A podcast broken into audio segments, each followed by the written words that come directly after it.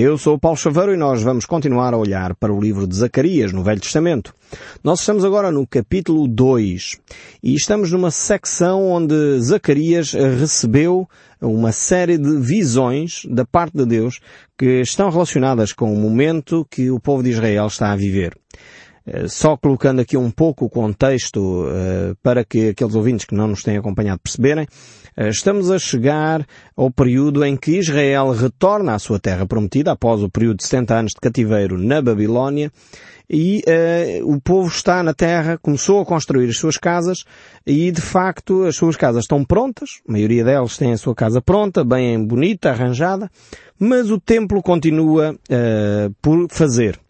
E Deus enviou então uh, Ageu, um homem extremamente pragmático, para trazer a mensagem de Deus ao povo de Israel, mas também enviou Zacarias. Eles são contemporâneos, portanto, naquele momento havia uh, dois grandes profetas uh, na terra de Israel, além de Esdras, uh, que nós temos também um livro sobre esse assunto, Esdras. Depois enviou Neemias um pouco de tempo mais tarde. Temos também um livro que relata esses momentos. E naquela altura temos também Zerubabel e Josué, eh, quer o sumo sacerdote, quer o governador da terra. Portanto, o povo de Israel estava extremamente bem acompanhado. Deus eh, providenciou toda esta variedade de recursos humanos, podemos dizer assim, para eh, fazer a integração perfeita do povo de Israel de novo na terra. E Zacarias então vai trabalhar estes aspectos de ordem eh, emocional, motivacional do povo. Vai trazer estas visões da parte de Deus. E estamos aqui na secção onde aparece esta visão de um homem com um cordel de medir na mão. Uh, Deus então prepara-se para mover uh, a sua ação naquela cidade, estender, digamos assim, a influência da cidade de Jerusalém naquele espaço, neste caso mover a influência do espaço do templo na cidade, esta ideia sempre que aparece eh, um homem com uma corda de medir, com uma cana de medir, que são expressões encontradas nas escrituras, tem a ver com esta ideia, esta ideia de estender, alargar uh, a influência uh, que já havia até aquele momento. Então esta profecia tem uma aplicação local, como é óbvio, nós temos que ter isto muito em conta, uma aplicação muito concreta para o povo de Israel. Eu creio que nós sempre temos tido aqui a cautela necessária para percebermos sempre o contexto histórico, o contexto cultural, o contexto em que a passagem é um, trabalhada e também entendermos a quem é que ela se dirige. Há textos bíblicos que são específicos para determinados povos, específicos para determinadas situações e que não têm, digamos assim, uma aplicação generalizada. Há coisas que Deus disse à nação de Israel que é para a nação de Israel.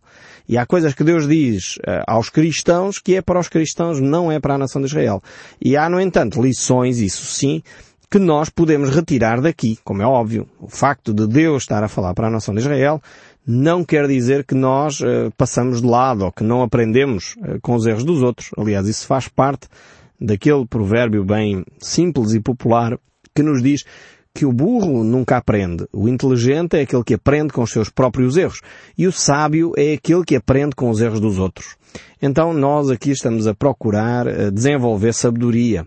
Como tal, queremos aprender com os erros dos outros. Se Israel fez uma asneira, nós vamos procurar na nossa vida não fazer. Eh, e dessa maneira certamente vamos retirar muitas lições para nós também. Por isso, faz todo o sentido nós olharmos para estes textos e deles retirar as lições necessárias para a nossa vida. São tão importantes uh, que não podemos deixar de olhar para estes textos. Estamos então em Zacarias, capítulo 2, verso 5. Vamos começar então a leitura deste texto bíblico, que diz assim, Pois eu lhe serei, diz o Senhor, como muro de fogo em redor, e eu mesmo serei no meio dela a sua glória. Deus aqui faz uma promessa tremenda ah, ao povo de Israel. Estamos recordados, como eu já disse, que Israel não tem muros neste momento. A cidade continua completamente vulnerável aos inimigos. Ah, estamos recordados que uh, naquele período em que esta, estas palavras de Deus foram ditas ao povo de Israel, uh, as muralhas de uma cidade eram vitais. Portanto, não se pensava sequer construir uma cidade se não houvesse muralhas. Aliás, era a primeira das coisas a ser construída. Uh, de outra forma aquilo nem seria uma, uma cidade, seria uma aldeia, seria um povoado, outra coisa qualquer. Uma cidade, para ser reconhecida como tal, tinha que ter muralhas, obrigatoriamente. E isto levou milhares de anos, até há bem pouco tempo. Ainda temos hoje algumas muralhas com, do século XV, século XVI, século XII, aqui no nosso país. Portanto, estamos a falar de um período de quase dois mil anos em que esta lógica se manteve, de que uma cidade tinha que ter as suas próprias muralhas. O povo de Jerusalém não tinha as suas muralhas e Deus faz aqui uma promessa tremenda, que é eu próprio, o Deus eterno, serviria de muralha, serviria de escudo, serviria de proteção ao povo de Israel. E a glória deste mesmo Deus estaria presente no meio deste povo. Eh, diz aqui, usando esta expressão, um muro de fogo ao redor, eu mesmo serei no meio dela e a sua glória. Temos aqui então este relato tremendo de, de, proteção dado por Deus. Agora, claramente também esta perspectiva uh, de uma Jerusalém futura. Uma Jerusalém uh, que não era aquela Jerusalém naquele momento, mas uma Jerusalém que Cristo Jesus irá reinar.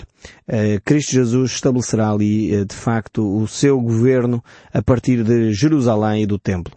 O mesmo relato uh, ocorre em Ezequiel, como já dissemos no programa anterior, e vimos certamente vários livros, vários textos que se reportam a livros que a Bíblia tem com a mesma linguagem apocalíptica, a mesma linguagem do final dos tempos.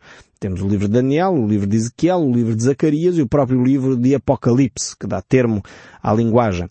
Agora, estes quatro livros são livros uh, mais do que descreverem catástrofes, que muitas vezes as pessoas ficam só pelo olhar uh, catastrófico que, estas, que estes livros trazem, Uh, e depois, infelizmente, até se dá uh, nomes a filmes e coisas do género, uh, quando as coisas são terríveis, mas acima de tudo os livros apocalípticos são livros de esperança. São livros que mostram que há um futuro que pode ser diferente. É verdade que passaremos um período de dificuldades, mas acima de tudo, Cristo Jesus, em Cristo Jesus, a esperança será estabelecida nesta terra. Podemos ver, por exemplo, Ezequiel 43, verso 1, onde vemos, então o homem que me levou à porta, à porta que olha para o Oriente, e eis que do caminho do Oriente vinha a glória do Deus de Israel. E a sua voz era como o ruído de muitas águas, e a terra resplandeceu por causa da sua glória. E isto é uma mensagem de grande esperança. O aspecto da visão que tive era como da visão que eu tivera quando vim eh, destruir a cidade. E eram as visões como as que tive junto ao rio de Quebar e que me prostrei de rosto em terra. A glória do Senhor entrou no templo pela porta que olha para o Oriente. O Espírito me levantou e me levou ao átrio interior. E eis que a glória do Senhor encheu o templo. Então ouvi a voz que me foi dirigida do interior do templo, e o homem me pôs de pé junto a mim, e o Senhor me disse, Filho do homem, este é o lugar do meu trono, e o lugar das plantas dos meus pés, onde habitarei no meio dos filhos de Israel para sempre. Temos então aqui esta profecia de esperança, uma profecia tremenda uh, da presença do próprio Deus no nosso meio. E esta é a profecia que não só encontramos em Ezequiel, como em Zacarias e também em outros textos da Bíblia. Então vemos claramente que isto é um texto que apesar de ser de grande estímulo até para nós, uh, é acima de tudo um texto dirigido uh, ao povo de Israel e ao templo físico, ao espaço concreto de Jerusalém. E, e claramente não é o que está a acontecer agora.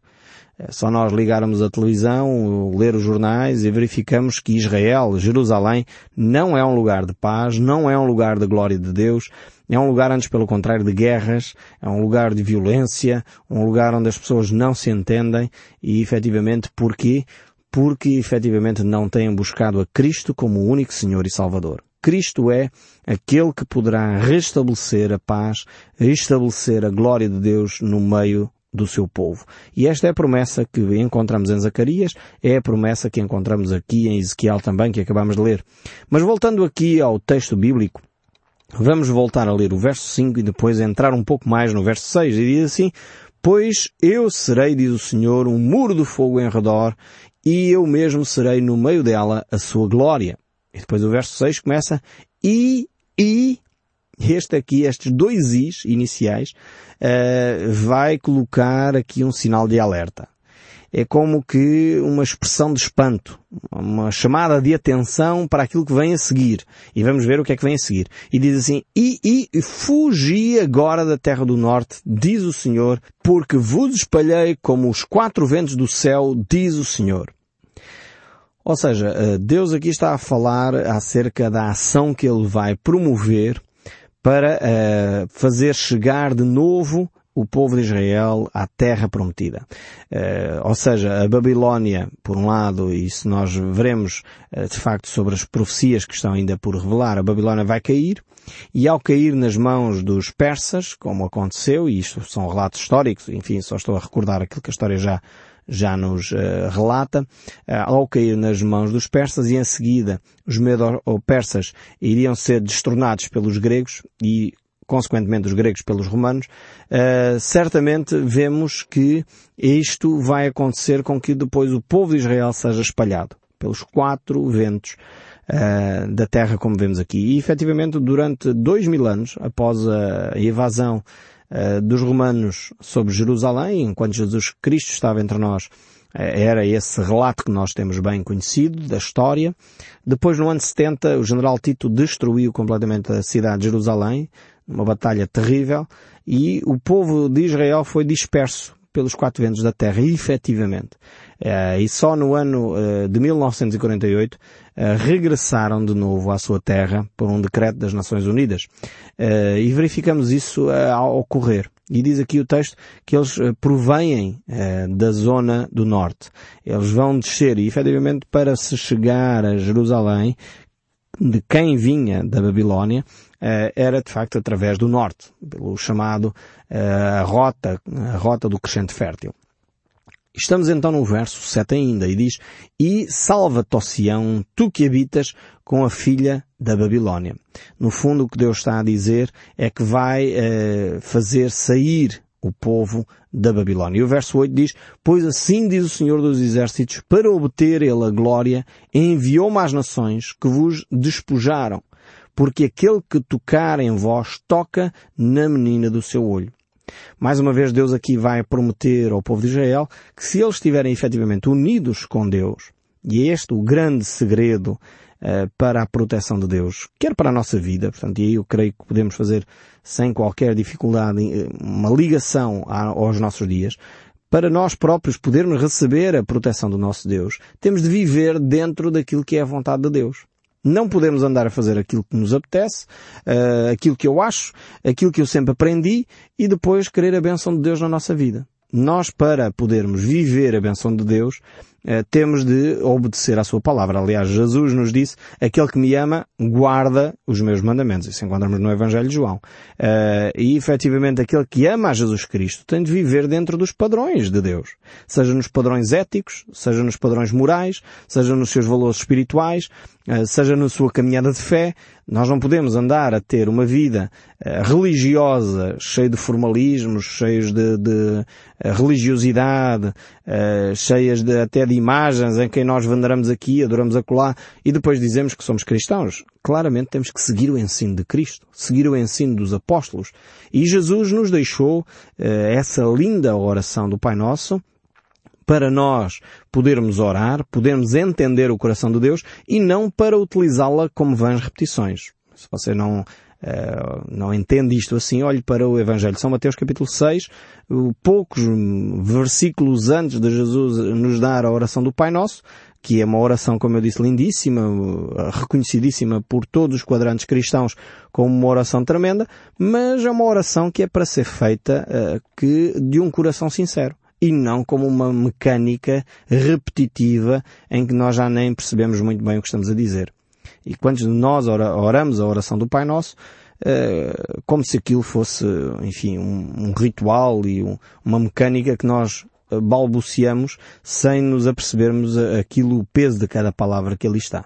Então é, é, é necessário nós, para recebermos a proteção de Deus, vivermos dentro uh, dos padrões de Deus. E aqui Deus diz isto ao povo de Israel de tal maneira que usa esta imagem bonita, uh, que uh, Ele vai estar a cuidar de tal maneira do povo de Israel que aqueles povos que tentassem fazer mal ao povo de Israel era como se colocassem os seus próprios dedos dentro dos seus olhos. Uh, e é óbvio que isto é uma expressão, uma figura de estilo, uh, uma imagem para descrever a tamanha proteção de Deus no sentido que a maior parte de nós não consegue fazer isso. É difícil nós colocarmos os nossos dedos nos nossos próprios olhos, eh, de uma forma voluntária. Eh, porquê? Porque a nossa tendência é proteger-nos a nós próprios. E o próprio olho fecha. E se tocamos é extremamente sensível e é doloroso. Eh, e por isso mesmo nós não, não fazemos isso a nós próprios. Então esta é a dimensão Tal é a dimensão da proteção de Deus para o povo de Israel. Ela se tornará efetiva, real, na vida destes, eh, destes eh, homens e mulheres que habitam em Jerusalém num período em que eles se sentem altamente vulneráveis. Porque não têm proteção das muralhas, estão a chegar à terra prometida, as coisas ainda não estão a funcionar e eles poderiam ficar eh, com o sentimento de que estão abandonados. Deus diz, eu vou estar convosco, eu vou vos proteger, uh, e quem tentar fazer mal contra vós é como se colocasse os seus próprios dedos nos olhos uh, dele, deles próprios, não é? O que é uma imagem muito forte para dizer que Deus está a cuidar do seu povo. Verso 9 ainda diz, porque eis aí agitarei a mão contra eles, e eles virão a ser a presa daqueles que os serviram. Assim sabereis vós que o Senhor dos Exércitos é quem me enviou. Canta e exulta, ó filha de Sião, porque eis que venho e habitarei no meio de ti, diz o Senhor. Mais uma vez aqui esta promessa tremenda para o povo de Israel, em que Deus irá restaurar o seu povo e Deus não os irá abandonar. É claro que, em primeiro lugar, o povo de Israel uh, terá de voltar a encontrar-se com seu Deus. E é exatamente isso que Deus eh, procura, por isso enviou Ageu, enviou Zacarias, enviou Esdras, enviou Zorobabel, o governador, enviou Josué, o sumo sacerdote, para que este grupo de homens pudesse levar o povo a perceber o seu estado espiritual, a arrepender-se do seu pecado e a voltar-se para Deus. E este é uh, o passo, são os passos uh, necessários para também cada um de nós se encontrar com o seu Deus. Eh, não mudaram. Estes passos continuam a ser válidos para hoje ainda. Não era só para o povo de Israel. Ainda hoje precisamos de nos encontrar com Deus e quando isso uh, é necessário ser feito, precisamos de entender estes passos, de percebermos em que ponto nos encontramos, nos arrependermos daquilo que é necessário nos arrependermos e aceitarmos a orientação de Deus para a nossa vida. Deus promete realmente a sua presença, a sua segurança para o povo de Israel. E vemos que Sião, mencionada aqui, eh, não é a cidade de Lisboa, não é a cidade de Londres. E muitas vezes as pessoas querem aplicar textos bíblicos diretos, eh, em vez de retirar as lições, querem aplicar textos bíblicos diretos à sua própria vida mas eles são dirigidos a uma ou outra comunidade, ou a um ou outro povo, e a um povo específico, numa, num contexto histórico específico. E quando Deus aqui uh, fala de Sião, está a falar da terra prometida, está a falar de Jerusalém. Não está a falar de outro local qualquer. Ainda como eu disse, e temos estado a fazer no nosso próprio programa, podemos retirar as lições necessárias para cada um de nós. E olhem, por exemplo, para esta promessa, mais uma vez, eh, referindo-se a Jerusalém e não a Lisboa ou a Londres ou outra capital qualquer. Em Isaías, capítulo 2, que é um texto paralelo a este de Zacarias, uh, verso 3, por exemplo, diz, diz assim, Irão muitas nações e dirão, Vinde e subamos ao monte do Senhor, à casa de Deus de Jacó, para que nos ensine os seus caminhos e andemos pelas suas veredas, porque de Sião sairá a lei e a palavra do Senhor de Jerusalém.